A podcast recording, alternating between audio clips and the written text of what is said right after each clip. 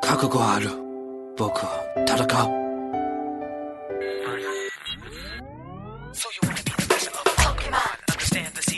上上下下左右左右 B A B A， 我有三十条命。欢迎收听，欢迎收欢迎收听，欢迎收听，欢迎收听荔枝 FM 八四七九四，我这么屌，其实你不知道电台。我靠，这么屌丝的名字，谁取的？在喜来南有。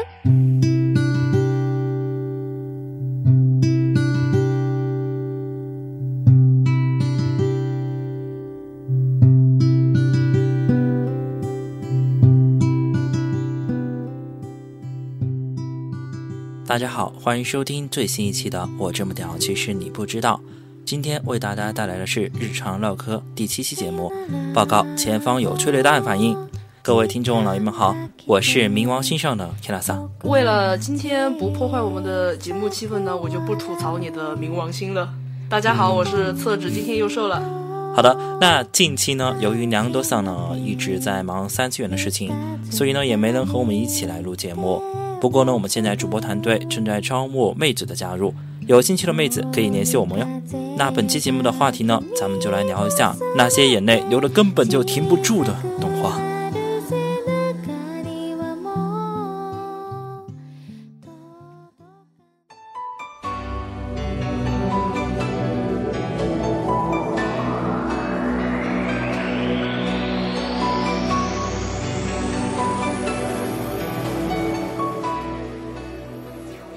说到催泪动画系列的话呢，不得不说 Kiss 的催泪三部曲了。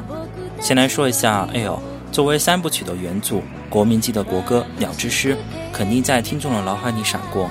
但是 L 里最感人的地方，我觉得莫过于是第十话往人即将消失时，对关宁说出了最后的祝福，希望关宁一个人也要继续努力。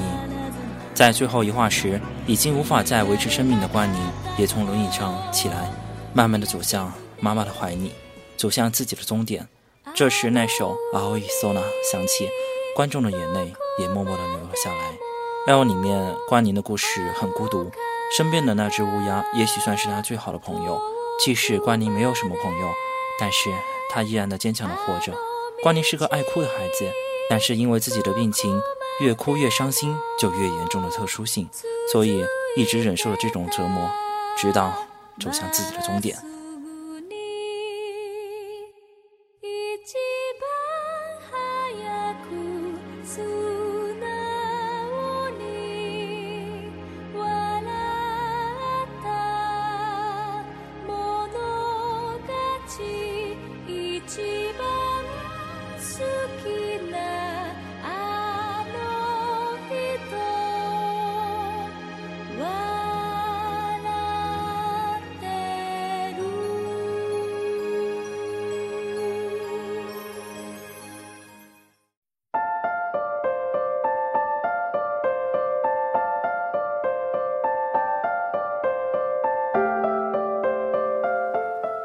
其实，作为 Key 社的催泪的第二部作品，《卡隆》也是有着很好的催泪效果。折度真情是一只狐狸，因为十年前被小时候的向哲优一救助过，并一起生活过一段时间，后变成人类来报恩。但是变成人类需要两个条件：第一是记忆，第二是生命。一段时间后，真情的身体开始慢慢的衰弱，渐渐的开始忘记事情，但是本人并不知道这件事。在第十话的最后，真情带着新娘的头纱和向哲佑一在山丘上，体力不支的真情倒在了向哲佑一的怀里。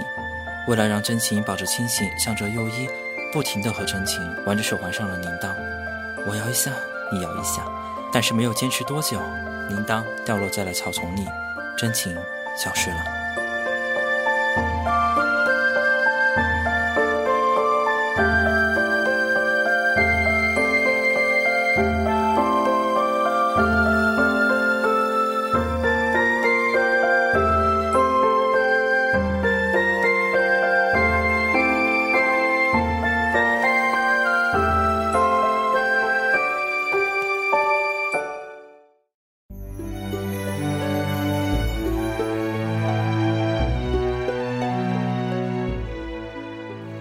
而另一位川城武呢，以前是和小时候放假来玩的向着优一见过。作为一个三无少女的她，却可以看见常人看不见的怪物，并且从小就有一份奇怪的治愈能力存在，一直被他人排斥，长居深夜在学校的走廊和不知名的魔物对抗。但奇怪的是，每次打倒魔物的时候，自己就会受伤。在第十五话后半部，向着优一终于通过了魔物，回想起来以前的事情。实际上，魔物的存在只是因为小时候川城武常和向着优一常去玩的地方那片田地被挖掘机改造施工。川城武为了不失去已经结束暑假准备回学校的向着优一这个唯一的朋友，所以撒了一个有魔物来了的谎，并且之后一直坚信。但其实那只是自己的力量实体化出来的魔物。当向着右一对川城武告知真相时，因为接受不了这个事实而拔剑自杀。但因为自身的治愈力量，被称为希望的碎片，拯救了传承物。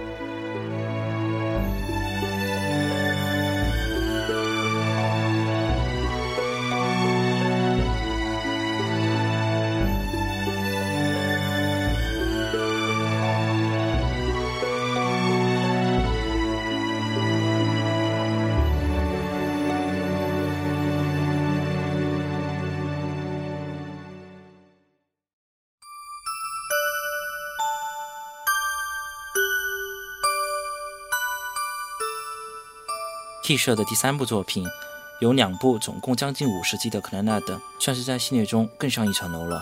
当古河主因病逝去后，彭野也过着垂头丧气、只知道着工作的生活。在第十八话，古河主的妈妈早苗阿姨交代彭野带着自己的女儿小希去旅行时，彭野也带着小希回到自己的家乡。在这，彭野遇到了父亲的妈妈，回忆起了自己的和父亲的过去。现在的彭野也和当时的父亲处境一样，想起了一切的他。认为自己还没有当时的父亲称职。回到小西身边后，小西因为找不到玩具，忍着眼泪。红野说：“重新买一个吧。”但是小西却说不要，因为是爸爸选的，是第一次爸爸送的，那是独一无二的。这时候，麻之主呢，内该卡纳尔巴修烘托了小西和彭野的泪滴。彭野再也无法抵制心中的感情，说出了希望以后可以和小西一起的话。小西忍着泪说：“爸爸。”可以不用忍了吗？还说出了一句：“早苗阿姨说过，能哭的地方除了厕所，还有爸爸的怀里。”之后，彭也抱着小希，再也无法抵制的哭了出来。在紧接着十八话，告知了以前父亲实际上是为了自己付出了很多心血，朋友、工作、事业都没有了，一切为了自己的儿子而失去了这一切。彭也慢慢回想起小时候的自己。紧接着第十九话，彭野也回到了自己的家中，父亲的身边，告知了回到家乡遇到了父亲的妈妈的事情，并对父亲说：“已经够了，爸爸，你已经很努力了，回到家乡去吧，你的母亲在那等着你呢。”至此，父子俩才算走上了和睦的生活。每次这两个部分都是看一次哭一次。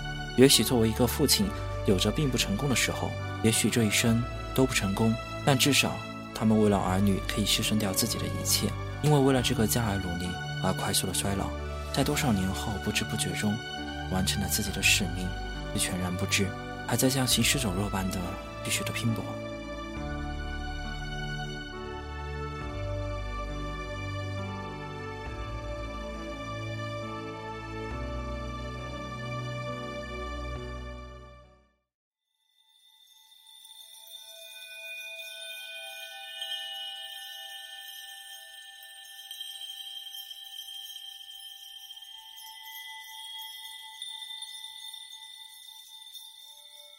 虫师这一部作品，虽然它没有明显的大起大落，但却是一部看完以后一摸两眼已然湿润的动画。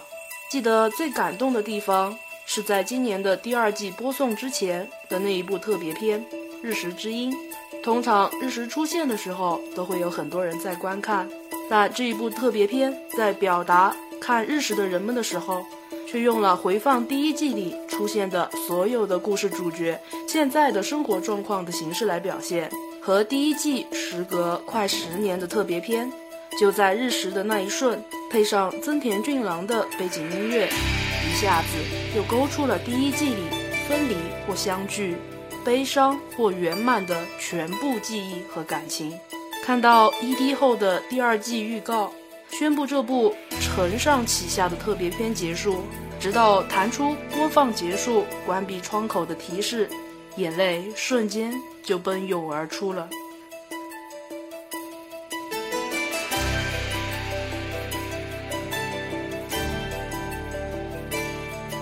接下来，让我们一起来收听一下我们的收听方式吧。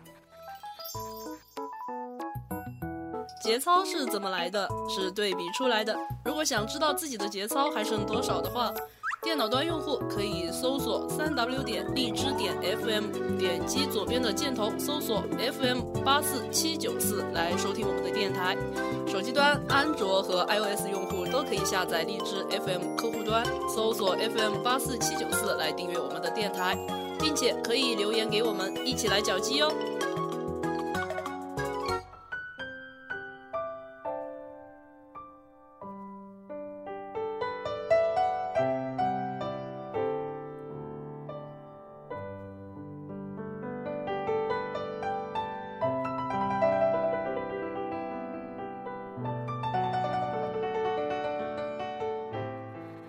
对于稍微老一辈的观众呢，肯定有看过或者听过《丁恩安九》，也就是《天使怪盗》这部作品呢。《天使怪盗》也是我那个时候看过最完整的一部漫画，整整四本。多年后的现在已经忘记了不少，但是依然记忆犹新的是第二十二话。当丹羽进入花的世界时，整个人被十几秒钟催眠，来帮助他们用画来维持这个世界的生命，让菲尼迪尔能够继续等待着阿尼奥特的回来。后来大可和霓虹找到丹羽后。本来一起要离开的丹羽，也因为他们的爱情而选择留下来，继续帮助他们。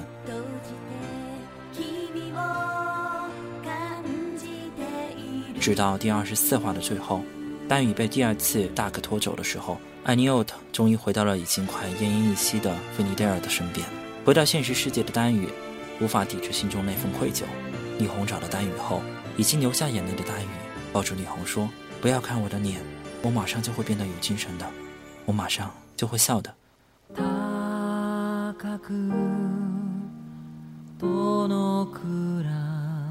这是宫本俊一的《Catchboat》，笼中鸟响起，夜空渐渐的下起了雪。也许在现在这个年代，《天使怪盗》的剧情快速老套，以及画风有很多崩的地方，但是在那个年代，虽然不算催泪大作吧，也绝对是一部佳作。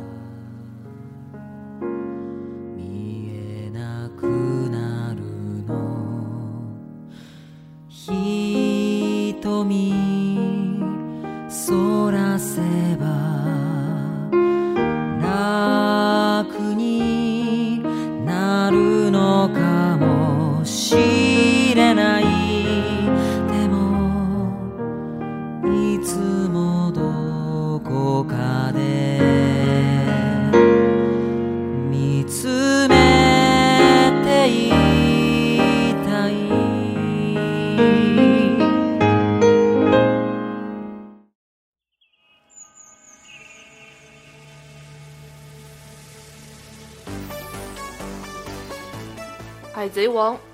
为一部民工漫，却还是吸引了我。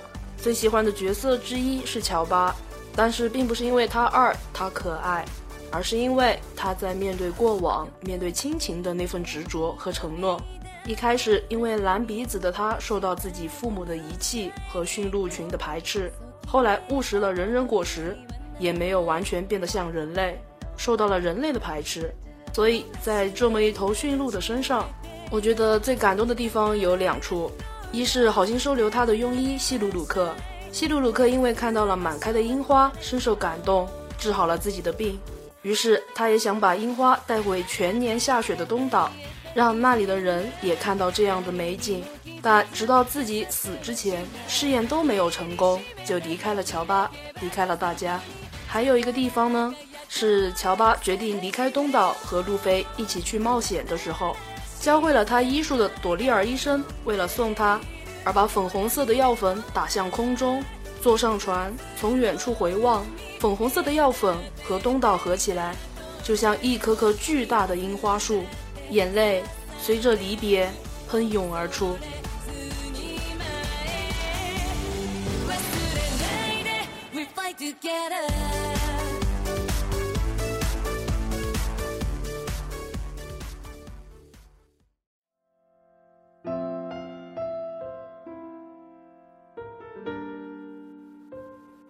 银魂》是一部笑点和泪点都太多的作品。印象最深的泪点是在其中一话，老头子经常诅咒着身边的人赶快死去，包括自己捡到的流浪狗。一开始观众会觉得不理解，但后来才知道，老头子在妻子去世的时候尝到了被留在世间的孤独。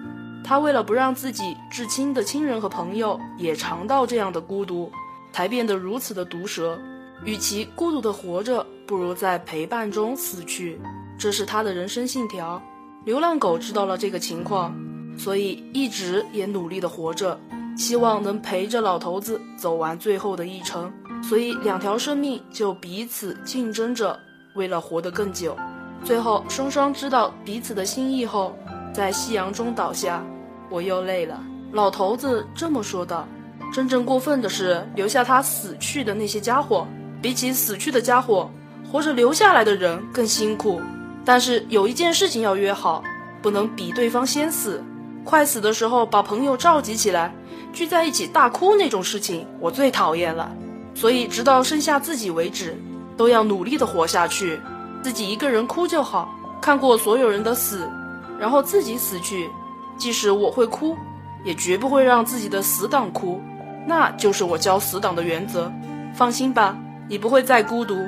你死了的话，我会为你送行，所以你就安心上路吧，死党哟。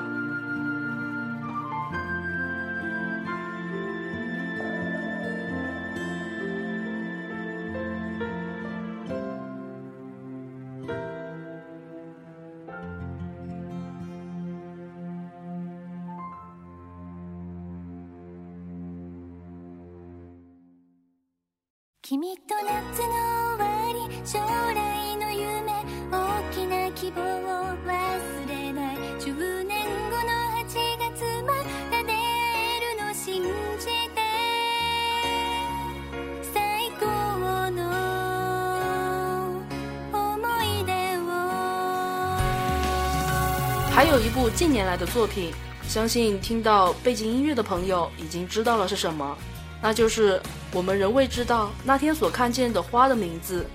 这部从头哭到尾的催泪大作，进入动画没多久，还以为是一部后宫戏的搞笑动画，直到第一话的最后，仁太想起了他们的小时候以及面马的过往。随着那首《Secret Base》Kimi ga kureta mono 响起，仁太再也无法忍耐，跑出去大喊着面马的名字。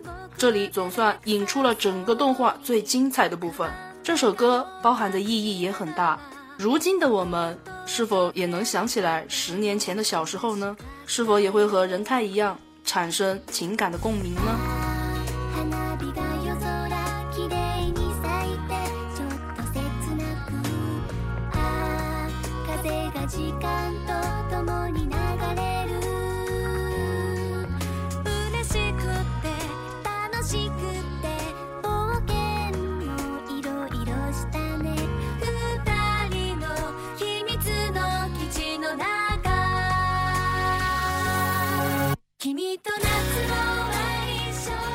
雪姬男扮女装也是这部作品的点睛之笔。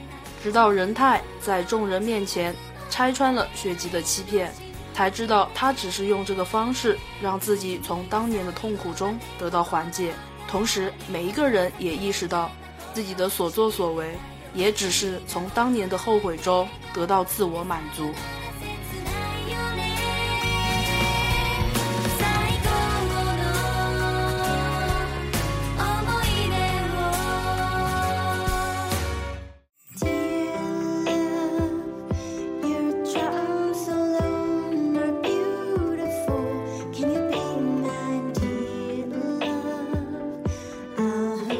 在最后一话，最后的全部成员出动去找面马。当在一棵大树下找到面马的时候，面马已经快消失了。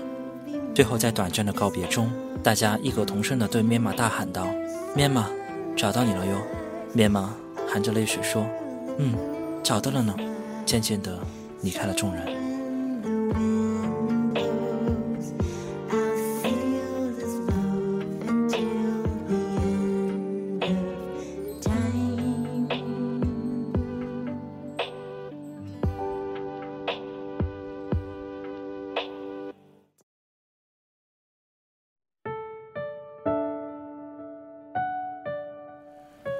其实还有很多作品是我们没有谈及到的，比如 Key 社的还有一部作品《Angel Beats》也相当有深度。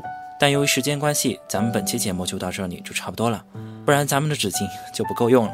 现在大家也都放假了，高三的同学考完了试，有的走向了人生巅峰，有的还是屌丝，有的娶上了白富美，有的还抱着自己的主机。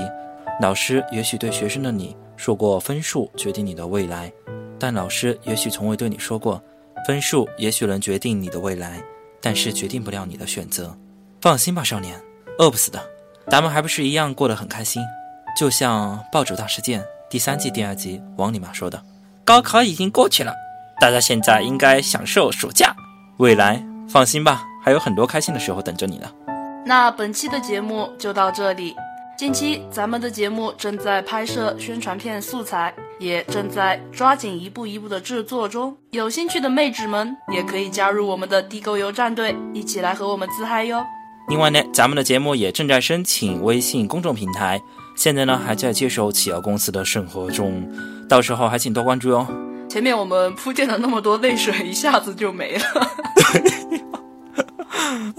好了，那节目不高端大气，也没有那么深入人心，但是有着你我生活中的共鸣。我是下午茶 Killer，我是厕纸，今天又瘦了。那下期再见，拜拜，拜拜。